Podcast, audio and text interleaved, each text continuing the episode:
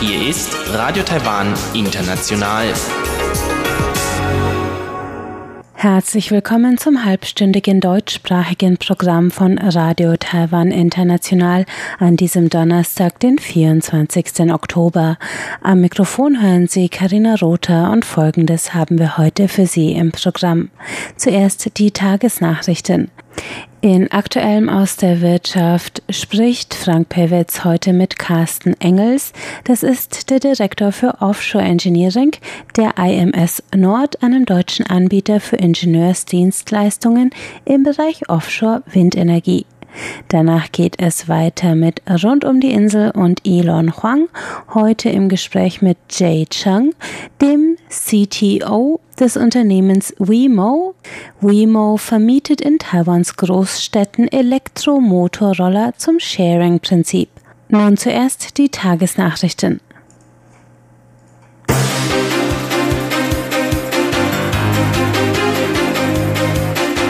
Sie hören die Tagesnachrichten von Radio Taiwan International. Die Schlagzeilen. Regierung. Mordverdächtiger muss überführt werden. Abwicklungsschreiben für F-16V Kampfjäger aus USA eingetroffen. Und Präsidentin Holland ist größter Investor in Taiwan. Die Meldungen im Einzelnen. Die Regierung hat heute noch einmal die Übergabe des mordverdächtigen Hongkongers Chan Tong-kai nach Taiwan gefordert. Chan wird verdächtigt, seine Freundin auf einer gemeinsamen Taiwan-Reise getötet zu haben. Die Leiche der Frau wurde in Taiwan auf Basis seiner Aussage gegenüber Hongkonger Behörden sichergestellt. Zwischen Hongkong und Taiwan besteht kein Mechanismus der gegenseitigen Rechtshilfe. Eine Anklage wegen Mordes ist daher im Rahmen des Hongkonger Rechtssystems schwierig. Nach einer Gefängnisstrafe wegen Diebstahls ist Jan derzeit wieder auf freiem Fuß in Hongkong. Regierungssprecherin Kola Siotaka forderte die sofortige Kooperation der Hongkonger Behörden mit Taiwans Forderung nach einer Übergabe unter Aufsicht der taiwanischen Behörden. Chen Mingtong, der Vorsitzende der Festlandkommission, sagte, der strittige Punkt sei derzeit, wie der Austausch von Beweismaterial und die Kooperation der taiwanischen und Hongkonger Behörden ablaufen könnte.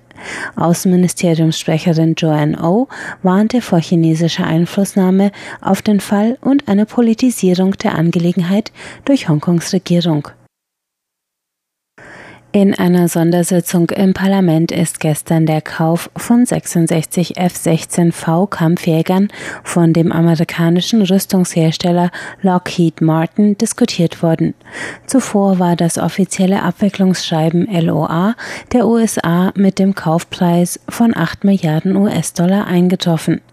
Die Verteidigungskommission des Parlaments hat bereits ein Gesetz zur Bereitstellung der Mittel von umgerechnet 7,35 Milliarden Euro in der ersten Lesung gebilligt.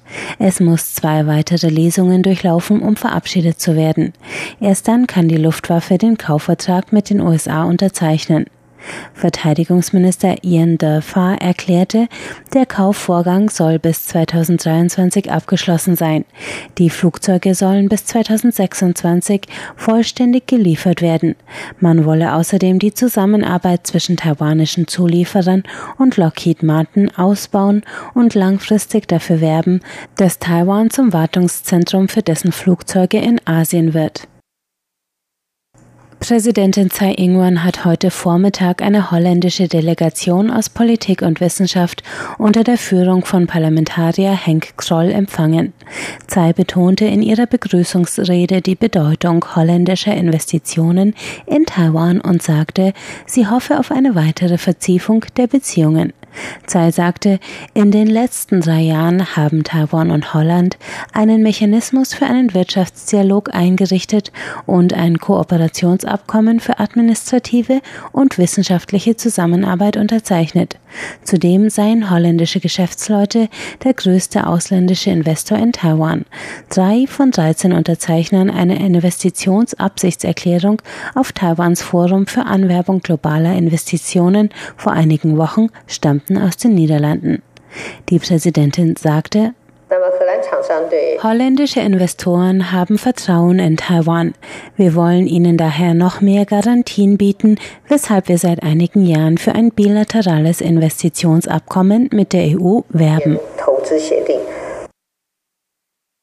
Die Festlandkommission hat heute eine Meinungsumfrage veröffentlicht, laut der 89,3 der Befragten das von China verfolgte Ein-Land-Zwei-Systeme-Modell ablehnten.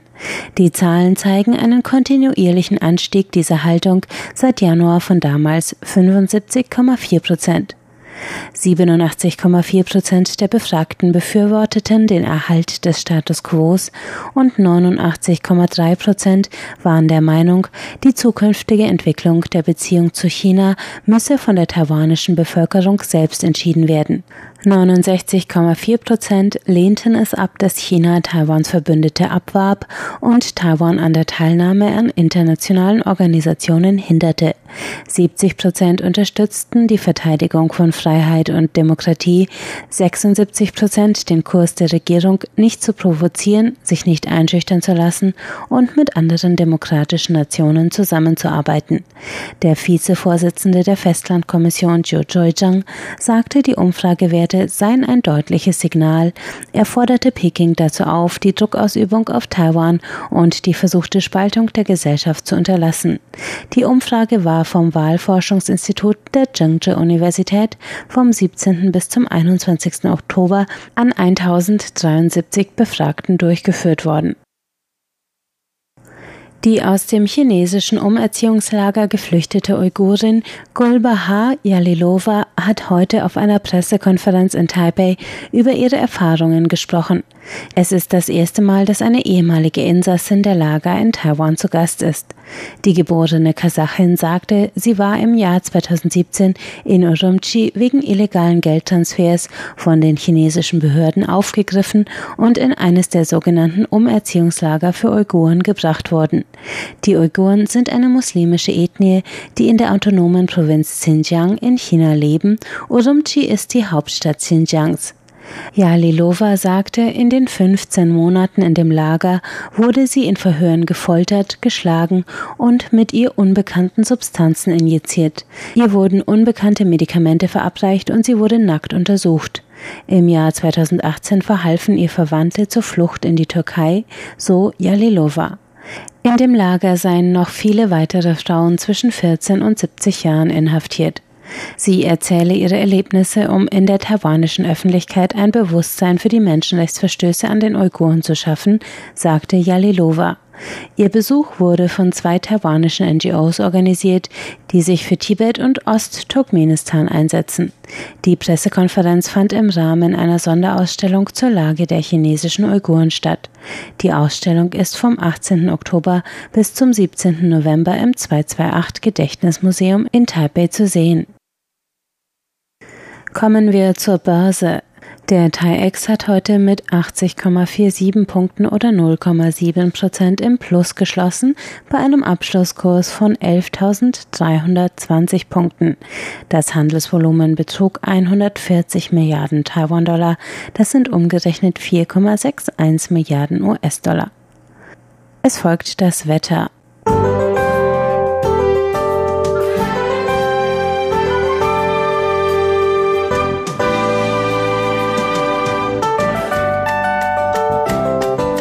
In Taiwan war es heute weitgehend sonnig bei Werten zwischen 22 und 30 Grad mit Ausreißern nach oben entlang der Westküste von bis zu 33 Grad um die Mittagszeit. Und das bringt der Freitag. Die Temperaturen liegen zwischen 21 und 27 Grad im Norden und 20 bis 30 Grad im Süden des Landes. Es ist sonnig entlang der Westküste, die Ostküste und der Norden bleiben bewölkt mit vereinzelten Regenschauern in Taidung, Ost-Taiwan.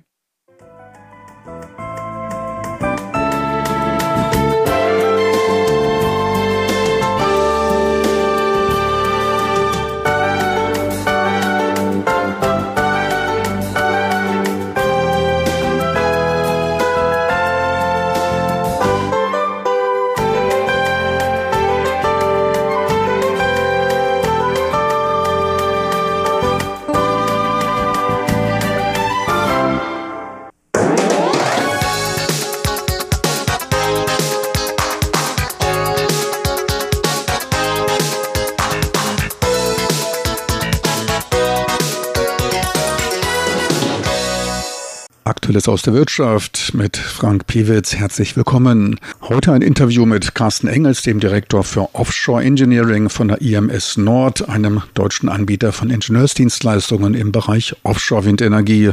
Ihn traf ich in der letzten Woche auf dem deutschen Stand der Energy Taiwan Messe im Messezentrum von Nangang. Die Messe fokussiert auf den Bereich grüne Energien und vor- und nachgelagerter Dienstleistungen. Sie entwickelte sich in den letzten Jahren durch Zusammenschluss der früher separat dargestellten Bereiche Photovoltaik, Windenergie, Brennstoffzellen und intelligenter Speicherung von Energie. Auch Finanzierung und Versicherung von Projekten grüner Energien waren Thema der Messe. Auf der Energy Taiwan Messe vor mir ein deutscher Dienstleister, die Möller GmbH und im Windbereich, Offshore-Windbereich tätig. Sind Sie das erste Mal in Taiwan? Wir sind das dritte Mal alleine jetzt schon hier auf dieser Messe der Wind Energy Taiwan. Ähm, die Ursprünge liegen für uns so ein bisschen darin, dass wir, nachdem wir in Deutschland im Offshore-Windbereich den berühmten Fadenriss mittlerweile verspüren und dort die wirtschaftliche Entwicklung für die Offshore-Firmen eher negativ zu sehen ist, Daraufhin haben wir die Entscheidung getroffen, wir müssen mal über den Tellerrand hinausschauen und international gucken. Wir sind bereits, was unsere Wurzeln betrifft, in Schiffbauprojekte international eingebunden und daraufhin haben wir beschlossen, wir gucken mal, was sich international im Offshore-Windenergiesektor ähm, dort bewegen lässt. Und Taiwan ist dafür uns eine der ersten Adressen, weil man hier durch die politische Führung bedingt auch einen sehr starken Willen verspürt, die Energiewende in Taiwan voranzubringen. Ende September war ja eine Offshore-Windkonferenz eben mit deutschen Dienstleistern hier in Taiwan und da sieht ja gerade der Schiffssektor sehr vielversprechend für ausländische Anbieter aus. Wir haben auch hier die Erfahrung gemacht, dass für Anbieter im maritimen Umfeld die Hürden doch relativ hochgelegt worden sind durch die ähm, Regeln und Regularien der taiwanesischen Regierung. Welche konkret? Ähm, so zum Beispiel, dass sie mit den, wenn sie ein Schiff hier betreiben wollen, als ähm, Ship Owner oder Ship Manager, dieses Schiff erst einmal unter taiwanische Flagge bringen müssen. Das können sie nur, wenn das Unternehmen, dem das Schiff gehört, auch zu 51 Prozent im taiwanischen Besitz ist. Zudem müssen sie das Schiff dann nach taiwanischer Klassifikation auch klassifizieren. Also das ist sowas ähnliches wie der TÜV bei Fahrzeugen. Und ähm, das sind Hürden, die es erst einmal zu stemmen gilt. Das macht es auch so ein bisschen schwierig und das reduziert auch das Interesse ausländischer Investoren zu sagen, hm, ich gehe mit meinen Schiffen in den taiwanischen Markt. Also ist schon eine Hürde, die ist da und da muss man halt eben jetzt Lösungen für finden, wie man das entsprechend kostengünstig, wirtschaftlich optimiert hinbekommt. Letztlich widerspricht das dann ja auch eigentlich Taiwans schneller Umsetzung meine, oder schneller Installation der Windenergie, ne? der Offshore-Windenergie, gerade weil man in dem Bereich gar nicht vorbereitet ist. Also richtig ist. Es ist der ganzen Entwicklung sicherlich nicht förderlich. Ähm, dennoch, wenn man die ja, taiwanische Politik betrachtet, auch durchaus verständlich und vielleicht nachvollziehbar, dass die äh, Taiwaner sagen, der Local Content, ähm, der ist für uns extrem wichtig, weil wir damit unsere heimische Wirtschaft schützen und das Ganze nicht nur ausländischen Investoren überlassen wollen haben wir durchaus Verständnis für. Nun befindet sich jetzt Taiwan in einer Phase ihrer Energiewende, wo sie bisher noch nicht über das gesamte Know-how und über die gesamte Versorgungskette, also neudeutsch formuliert die Supply Chain, verfügen. Soll heißen, sie müssen noch sehr viel Know-how und Komponenten, äh, Bestandteile, die sie für einen solchen Windpark und letztendlich die Elektrizitätsgewinnung und Übertragung brauchen, auch aus dem Ausland importieren. Kann es ja schon als Hürden bezeichnen für den Schiffbau, die man eingebaut haben, eben äh, durch ein Joint Venture oder durch den Aufbau einer Fabrik vor Ort lösen. Also ist, ist das gewünscht? Das ist der, die Zielsetzung, die sich dahinter verbirgt. Und deswegen war, sagte ich eben auch, ich kann es zu einem gewissen Teil auch nachvollziehen, dass man hier gewisse Hürden ähm, einbaut, um eben die lokale, die heimische Wirtschaft da diesbezüglich zu schützen.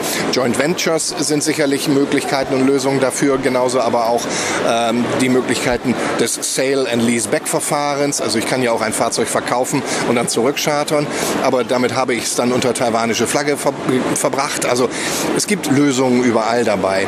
Gleichermaßen, wenn wir auf die äh, großen Anlagenhersteller gucken, ähm, sei es zum Beispiel Siemens oder MHI Vestas, die äh, Windenergiekomponenten produzieren, ähm, dann werden die eigene Fertigungsstätten hier in Taiwan aufbauen. So wie ich mitbekommen habe, ist dort mittlerweile ein munterer Wettbewerb im Gange, um die entsprechend geeigneten Flächen in den Hafengebieten zu belegen, damit man diese Komponenten dann auch entsprechend wirtschaftlich und kostengünstig nachher zu den Windparks bringen kann. Also es ist sehr viel im Aufbau und in der Entwicklung. Wir bauen und hoffen alle darauf, dass die ähm, gegenwärtige politische Führung im Januar im Amt bestätigt wird und man dann auch im Sinne der Entwickler und Investoren die nächsten vier Jahre wieder Planungssicherheit haben wird. Bei der DWB-Konferenz, da wurde öfter auch gesagt, dass es hier an Passagierfrachtschiffen fehlt, also für die Crews, dann äh, auch Lastenschiffe oder auch solche eben, die mit, mit denen man solche schweren Teile transportieren und auch aufladen kann, äh, die, die gäbe es ja alle noch nicht vor Ort. Taiwan müsste doch dann eigentlich äh, auf Ausländer zugreifen da, oder wollen Sie durch diese Bestimmung irgendwie die, die Ansiedlung hier vor Ort erzwingen? Da könnten wir äh, von der Quadratur des Kreises sprechen, in dem Fall jetzt. Ähm, erstens richtig ist, ähm, die taiwanische Schifffahrtsbranche verfügt noch nicht über die Schiffe, die in, der Offshore-Windenergie gebraucht werden. Das sind ja eine Vielzahl von Spezialschiffen, die ausschließlich für diesen Industriezweig genutzt werden können. Errichterschiffe, äh, Mannschaftstransportschiffe, Ver Versorgungsfahrzeuge, die nachher die äh, Windparks und auch die Umspannstationen versorgen können. Da ist noch relativ großer Handlungs- oder vielmehr Nachholbedarf hier in Taiwan. Und in der Anfangsphase werden diese Schiffe sicherlich aus Europa kommen, um hier dann eingesetzt zu werden, mit den eben schon anfangs beschriebenen Hürden, dass sie dann erstmal unter taiwanische Flagge kommen müssen. Im zweiten Schritt glaube ich, dass die Taiwaner in der Lage sein werden, auch diese Schiffe irgendwann in der heimischen ähm, Schiffbauindustrie zu produzieren. Und oder sie gehen vielleicht auch nach Südkorea, wo das Know-how mittlerweile vorliegt, solche Schiffe bauen zu können. Ähm, diese Schiffe können dann nach Taiwan gebracht werden. Die kriegen hier die taiwanesische Flagge und werden dann hier entsprechend betrieben. Das allerdings wird noch ein bisschen äh, Zeit brauchen, bis ähm, das Ganze hier soweit ist. Die großen Investoren aus Europa, die jetzt hier auch tätig werden, die bringen dieses Know-how bereits mit. Das heißt, die wissen, wie so ein Schiff aussieht, was es können muss. Sie wissen auch, wie teuer es ist. Und insofern denke ich, ist das eine Entwicklung, die sich in den nächsten Jahren so in etwa in diese Richtung auch abzeichnen wird, dass die Taiwaner ihre Schiffe dann selber bauen können. Wann würde man eigentlich eine Produktion lokalisieren? Welche Faktoren müssen da gegeben sein, um, um so etwas auch akzeptabel oder auch gewinnbringend natürlich dann auch zu machen? Die großen Investoren, ähm, die hier im taiwanischen Markt jetzt tätig werden, ähm, ob es aus Dänemark oder auch aus Deutschland kommen, die äh, betrachten das Ganze natürlich mit einer Langfristperspektive. Und die gegenwärtigen Ausbauziele, die Taiwan hat, die reichen an sich noch nicht aus, um jetzt den Aufbau einer kompletten Fertigungslinie, nehmen wir das Beispiel Windenergie, die Turbinen ähm, zu rechtfertigen. Das heißt, wir müssen weiter in die Zukunft gucken, ähm, nicht nur fünf Jahre, vielleicht auch noch mal zehn Jahre obendrauf. Und dann erst, wenn man sieht, Taiwan möchte ja vom Atomstrom und vom Kohlestrom unabhängig werden und äh, auf erneuerbare möglichst komplett umstellen, Photovoltaik, Offshore-Windenergie, also auch einen Energiemix dann erzeugen. Ähm, wenn wir weiter in die Zukunft gucken, erst dann wird es sich lohnen, hier große, komplexe Fertigungsstätten aufzubauen. Ihre Dienstleistung, die Sie anbieten würden? Wir sind ein ähm, klassisches Ingenieurbüro mit Sitz in Bremerhaven in Norddeutschland, ähm, mit einem Team, das also interdisziplinär zusammengesetzt ist. Wir haben Schiffbauingenieure, wir haben Maschinenbauer, Informatiker, ähm, Designer, die bei uns äh, genauso wie Kapitäne und Transportingenieure, die bei uns beschäftigt sind. Ähm, wir haben in den letzten 15 Jahren sehr viel Erfahrung gesammelt im Sektor Offshore-Windenergie, äh, was den Transport, die Logistik, Planung, Dokumentation ähm, von Großkomponenten betrifft, Umspannstationen, Turbinen, genauso aber auch wie äh, Rotorblätter und Turmsegmente, Fundamente. All dieses ähm, in diesem Segment, in diesem Umfeld haben wir in Deutschland sehr viel Erfahrung gesammelt. Und dadurch, dass wir jetzt in Deutschland diesen Fadenriss haben, haben wir einfach beschlossen, ähm, wir gucken auf dem internationalen Markt, wo sich dort Entwicklungen abzeichnen. Und der taiwanische Markt ist genauso in der Phase, wo wir jetzt in Deutschland vor zehn Jahren etwa gewesen sind. Das heißt, wir wollen unsere Dienstleistung hier im Markt unterbringen und den Taiwanern helfen, die Fehler, die wir in Deutschland gemacht haben, zu vermeiden und ihre Lernkurve etwas zu beschleunigen. Und ich denke, dass wir mit unserem Ansatz da recht gut unterwegs sind. So viel für heute aus Aktuellem aus der Wirtschaft im Interview mit Carsten Engels von der IMD Nord.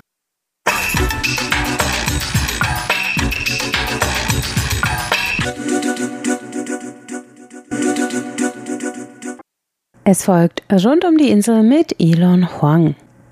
Sein heutiges Thema ist das Elektromotorroller-Sharing-Modell der Firma Wemo. Carsharing ist in den letzten Jahren ein immer größeres Thema geworden, als ein Mittel gegen Umweltverschmutzung und Verstopfungen in den Städten. Ein Unternehmen in Taiwan, das diesen Service anbietet, ist das junge Unternehmen Wemo. Wemo bietet Elektromotorroller zum Anmieten an. Dabei kann man über eine App den nächsten Wemo Motorroller finden, ihn mieten und benutzen und dann überall dort abstellen, wo es einen legalen Abstellplatz für Motorräder gibt. Ich habe mich mit dem CTO von Wemo, Jay Cheng, getroffen, um mich über das Unternehmen und dessen Service zu unterhalten. Außerdem hat Jay Cheng auch einige Beobachtungen und Erklärungen, warum das Wemo-System wesentlich erfolgreicher funktioniert als ähnliche Systeme mit Fahrrädern und auch den inzwischen berüchtigten E-Scootern und auch besser angenommen wird. Doch zunächst wollte ich von Jay Chung wissen, wie es mit Wemo angefangen hat. The idea originally was not mine. Uh, three of uh, my high school classmates, uh, a year below me. Es war ursprünglich nicht meine Idee. Drei meiner Freunde aus der Oberschule kamen eines Tages zu mir, um mir eine Idee vorzustellen und meine Meinung zu hören, ob ihre Idee technisch machbar sei. Ihre Idee war es eben mit dem Handy einen Motorroller überall zu mieten und wieder abzugeben. Als ich diese Idee das erste Mal hörte, hielt ich das für ziemlich dumm. Ich dachte, das sei wirklich sehr, sehr schwierig zu realisieren. Denn wenn man ein Gerät mit dem Handy betreiben will, muss man das Handy mit diesem Gerät verbinden. Und diese Verbindung herzustellen ist sehr kompliziert, wobei auch viel schiefgehen kann. So sagte ich nur viel Glück. Nun ja, zwei, drei Monate später wurde ich einer der Mitbegründer von Wemo. Seitdem habe ich sehr viel gelernt. Die Mitbegründer haben vorher alle als Consultants bei McKinsey gearbeitet und sie verstehen den Markt sehr gut. Sie haben ihre Marktforschung sehr gründlich gemacht. Ich dagegen habe das technische Verständnis mit in die Firma gebracht. So waren wir dazu in der Lage, unsere gesamte Plattform innerhalb eines Jahres zu entwickeln. Dazu gehört die Wahl des Motorrollers, die Entwicklung der App zum Ausleihen und Zurückgeben des Motorrollers. Wir entwickeln auch die Hardware, die in den Scooter eingebaut werden muss, um diesen zu steuern. Außerdem sammeln wir jede Menge Daten aus den Motorrollern. Wir können das System remote aktualisieren. Und seit den Anfängen bauen wir unser Netzwerk immer weiter aus, was insgesamt eine sehr befriedigende Arbeit ist. Man sieht unsere Motorroller. Wir sehen das Ergebnis unserer Arbeit jeden Tag. Außerdem helfen wir damit der Umwelt. Wir sind ein Teil der grünen Mobilität, denn alle unsere Roller sind elektrisch betrieben. In der Vergangenheit habe ich Produkte gebaut, doch Wemo ist ein Unternehmen, das eine Dienstleistung anbietet. Für mich persönlich war das eine große Veränderung. Von immer wieder neue Produkte auf den Markt zu bringen, hin zu einer Dienstleistung anzubieten, für die wir konstant Kundenzufriedenheit auf einer hohen Stufe gewährleisten möchten. Das ist für mich eine ganz neue Art zu arbeiten gewesen. Doch wir haben inzwischen ein sehr starkes Transportnetzwerk in Taipei aufgebaut, das sehr gern genutzt wird. Woher bekommt Wemo die Hardware und die Software für die Motorroller? We have partners that help us manufacture the hardware, um, but the specifications. Wir haben Partner, die für uns die Hardware nach den von uns entwickelten Spezifikationen bauen. Diese Spezifikationen und unsere Software werden von unserem eigenen Team von etwa 50 Ingenieuren entwickelt. Der Motorroller ist eine modifizierte Version eines Modells von Kimco, bei dem das Steuersystem mit unserer Blackbox verbunden ist. Diese Blackbox kontrolliert den Motorroller. Okay, so our black box is what then can remotely control the scooter.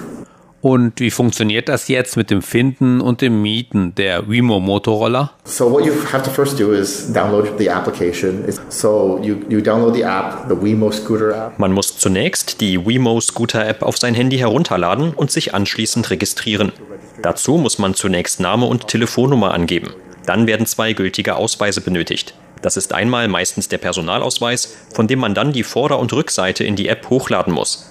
Der zweite Ausweis ist dann der Führerschein, um zu beweisen, dass man in der Lage ist, einen Motorroller zu fahren. Zum Schluss wird man von der App aufgefordert, ein Selfie zu machen, um zu beweisen, dass man selbst die Person ist, die sich gerade registriert. Wenn alles seine Richtigkeit hat, wird die Registrierung umgehend von der App bestätigt und dann kann man einen Motorroller ausleihen. Wenn man die App öffnet, sieht man zuerst eine Landkarte, auf der die Motorroller in der Nähe angezeigt werden.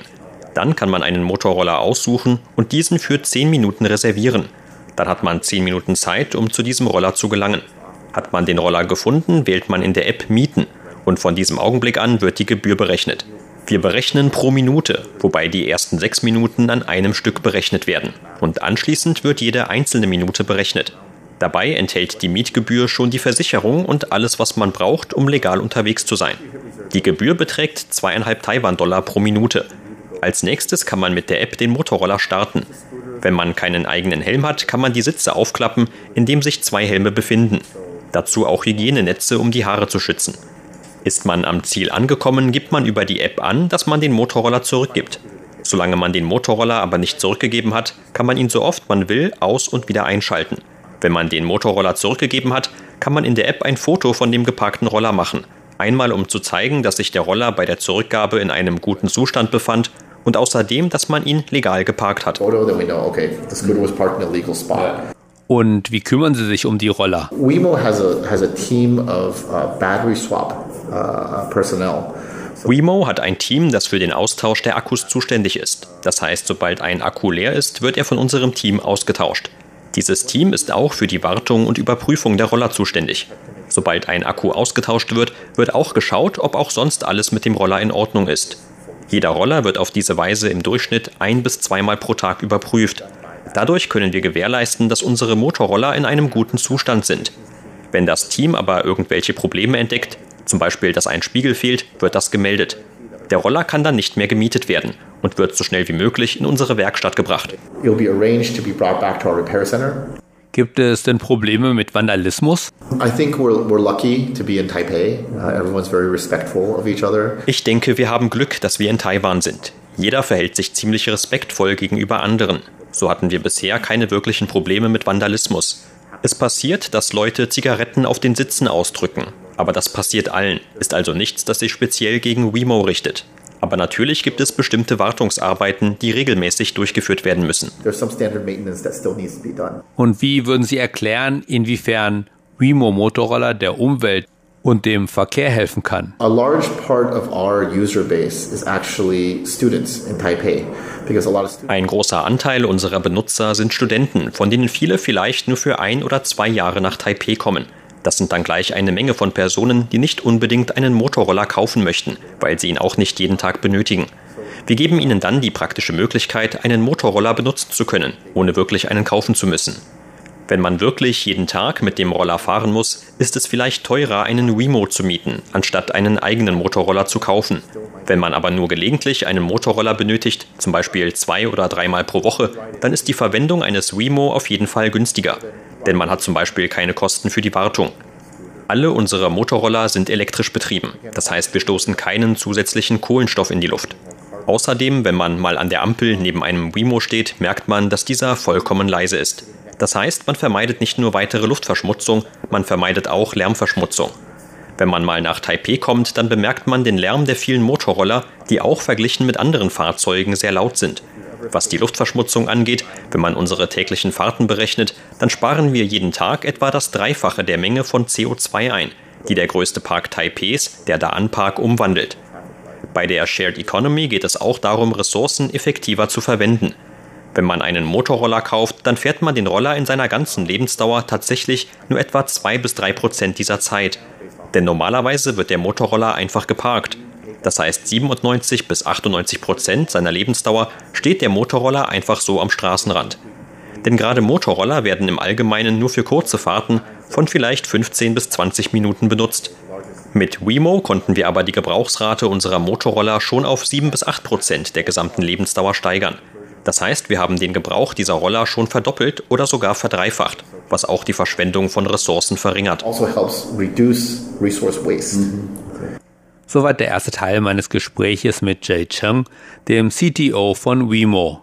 Um mögliche Verwirrungen zu vermeiden, es handelt sich bei den Fahrzeugen, die Wemo vermietet, um Motorroller, nicht um die sogenannten E-Scooter, die derzeit in Deutschland für heftige Diskussionen sorgen.